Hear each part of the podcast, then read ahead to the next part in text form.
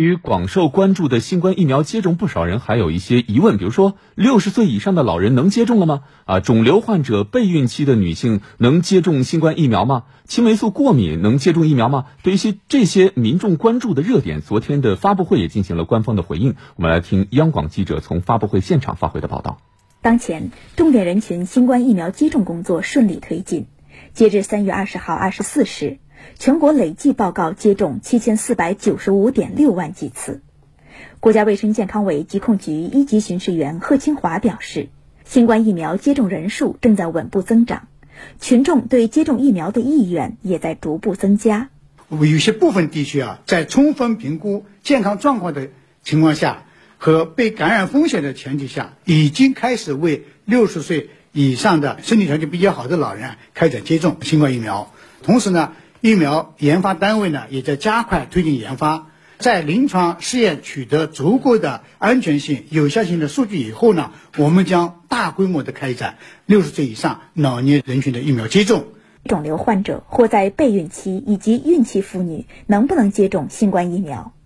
中国疾控中心免疫规划首席专家王华庆解读：目前关于肿瘤患者、孕妇使用疫苗的系统研究数据还比较少，一般情况下。如果作为一个新疫苗或者减毒活疫苗，从慎重角度考虑，是不给孕妇接种的。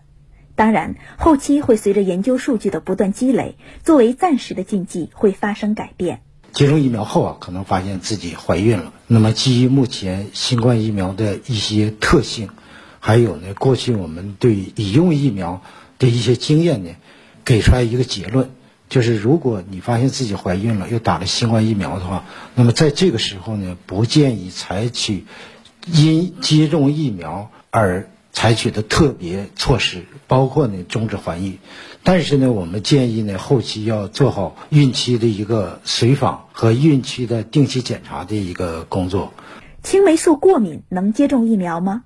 王华庆说，疫苗接种禁忌一个是受众者对疫苗过敏。一个是对疫苗成分过敏，如果接种后出现比较严重的过敏，后续不能进行接种。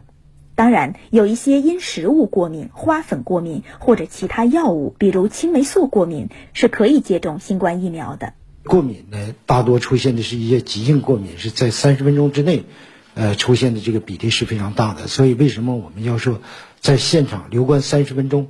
呃，目的之一呢，也是防止呃出现这种。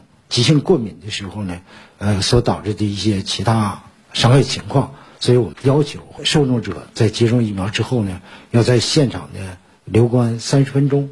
有哪些人不适合接种新冠疫苗？何清华表示，目前上市的四款疫苗在说明书中对于接种的禁忌有明确界定。在接种疫苗时，公众需要如实向接种医生告知自己身体状况及其既往病史、过敏史等信息，包括慢性病患病史，以便医生进行综合评价。对呃疫苗所含成分过敏，就是过敏体质；对于对疫苗有严重过敏或者是急性过敏的，这是第一类人群。